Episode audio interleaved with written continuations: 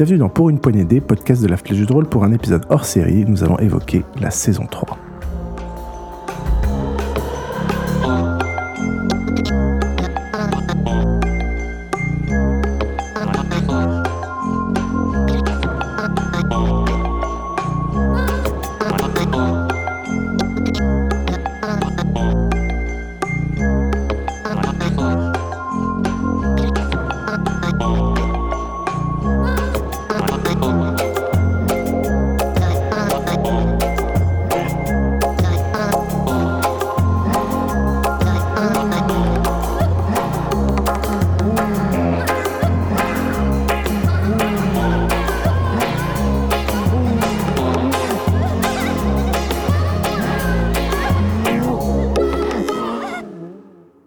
Bienvenue dans cet épisode hors série qui sera un petit teaser de notre prochaine saison. En effet, vous êtes actuellement en pleine écoute de la saison 2, mais nous allons déjà vous parler de la saison 3 avec notre cher ami Krillin. Bonjour Krillin. Bonjour. C'est un micro, ça? C'est ça? C'est là où il faut parler? C'est un micro, exactement. Comme nous l'avons déjà évoqué, la saison 3 sera l'occasion de changer de MJ, qui sera donc notre ami Krillin que nous allons présenter aujourd'hui, et de changer de joueur, sachant que moi je deviendrai joueur. Avant d'évoquer le MJ et ses projets pour la saison 3 et vous teaser un petit peu, une petite annonce, sachant que nous sommes euh, toujours à la recherche euh, de joueurs et particulièrement de joueuses pour cette saison 3 qui va être organisée sur Nantes. Ce sera des enregistrements physiques. Euh, et donc, à l'occasion de ce changement de groupe de joueurs, nous sommes en train de rechercher des, des joueurs passionnés et particulièrement si on pouvait avoir une jeune fille pour le groupe, ce serait fort intéressant. Ça fait tellement mec en manque, quoi. Mort de faim. voilà, non, on aimerait éviter la, Sausage Fest. C'est, voilà, c'est une demande euh, explicite du MJ euh, qui aimerait bien, qui en a marre un petit peu des euh, jeunes mâles blancs, trentenaires et ingénieurs, et qui aimerait bien élargir un petit peu le propos. Sachant qu'il n'y avait pas un seul ingénieur dans les saisons précédentes. mais, c'était encore une autre caste, encore pire, c'était des, journalistes, quoi. Bref. Euh, voilà. c'est des, journalistes tech, donc euh, dans un sens. en euh. partie, en partie. Euh, à cette occasion, qu'est-ce que tu peux nous, nous, dire de toi, de ton expérience holistique et, et de cette future saison 3 Alors, donc, je m'appelle Krillin, c'est comme ça que j'ai été nommé à la naissance. et mon expérience holistique, eh bien, j'ai commencé le jeu de rôle aux alentours de 2004, je pense. Euh, dans le. C'est Piouf qui m'a intronisé. J'en ai encore euh, un souvenir chaleureux. Ému. Euh, et en fait, ce qui se passe, c'est que j'ai commencé le jeu de rôle avec, dans le groupe de Piouf, avec son MJ, ce qui fait que ça m'a bien plu et c'est pour ça que les gens ne devraient pas être trop dépaysés. Piouf et moi avons à peu près la même conception du jeu de rôle, de ce qu'on y met, etc. Euh, donc on ne devrait pas faire un, demi-tour à 180 degrés. Euh, on va rester plus ou moins dans les mêmes choses où euh, les dés sont éventuellement une aide mais pas le centre du jeu, etc. Et où la part d'exploration du joueur. Le joueur est, a vraiment un libre arbitre, c'est pas un scénario bien écrit où le joueur est censé euh, faire quelque chose de bien précis. Non, pour, pour nous, c'est toujours, il y a des tâches, des idées, les joueurs font évoluent entre ces univers. S'ils prennent les bonnes décisions, bah, c'est plus simple pour le MJ. S'ils prennent des décisions autres, le MJ doit improviser. Et le but, c'est de raconter une histoire ensemble euh, et pas de contraindre les joueurs. Donc quelque chose de pas forcément très linéaire, plutôt un peu bac à sable, et qui compte beaucoup hmm. sur le joueur pour euh, avancer et faire une création euh, narrative intéressante. C'est ça. Alors il se trouve que, voilà, si on parle un peu des, des saisons précédentes, Piouf dans la saison 1 avait à peu près fait tous les concepts imaginables en même temps, c'est-à-dire le fait d'arnaquer les joueurs et que les joueurs apprennent en cours de saison que le propos du jeu de rôle n'est pas celui euh, auquel ils s'attendaient.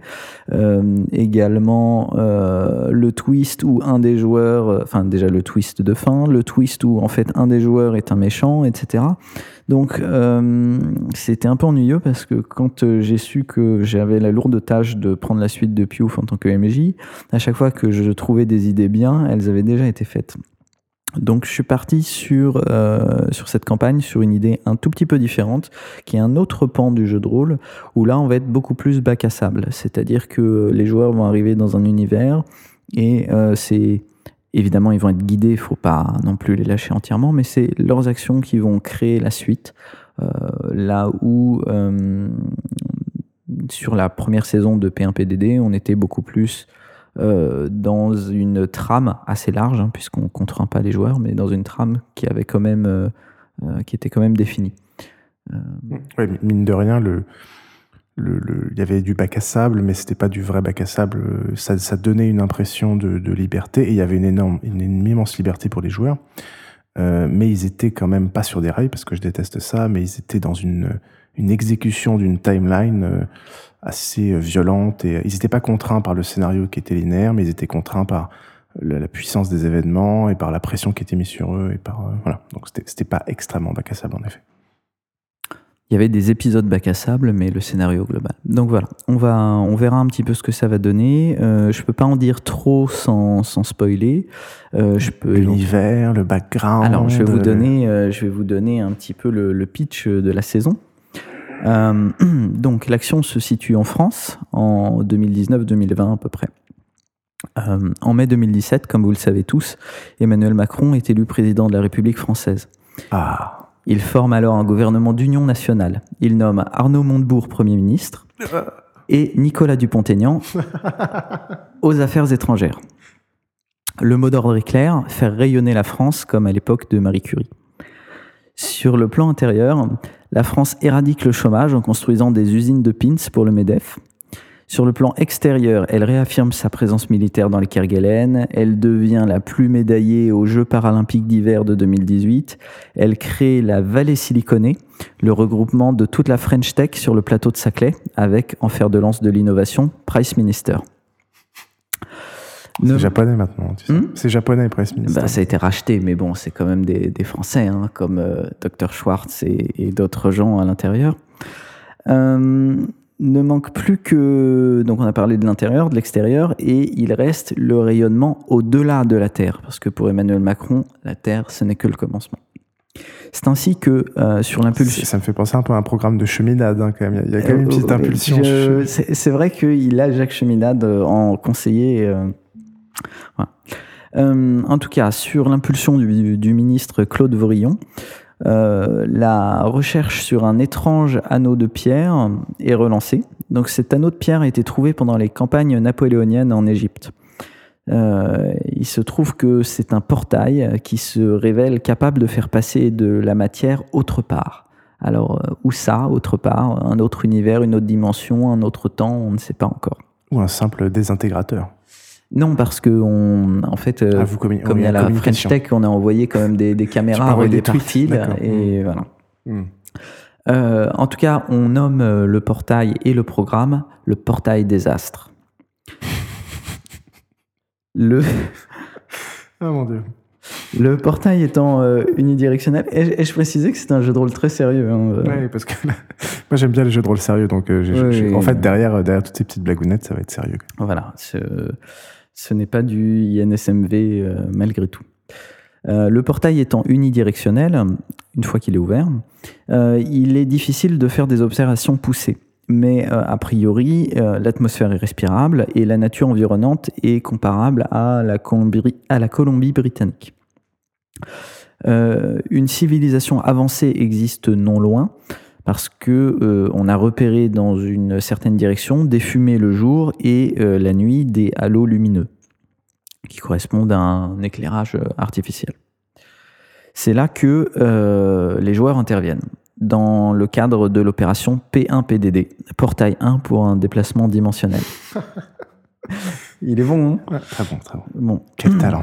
Les joueurs font partie d'un groupe de 15-20 personnes composé de scientifiques, de militaires, de fonctionnaires des impôts et de membres de la société civile. Les fonctionnaires des impôts, c'est euh, Bercy se dit que c'est peut-être mmh. un moyen de découvrir de nouvelles taxes.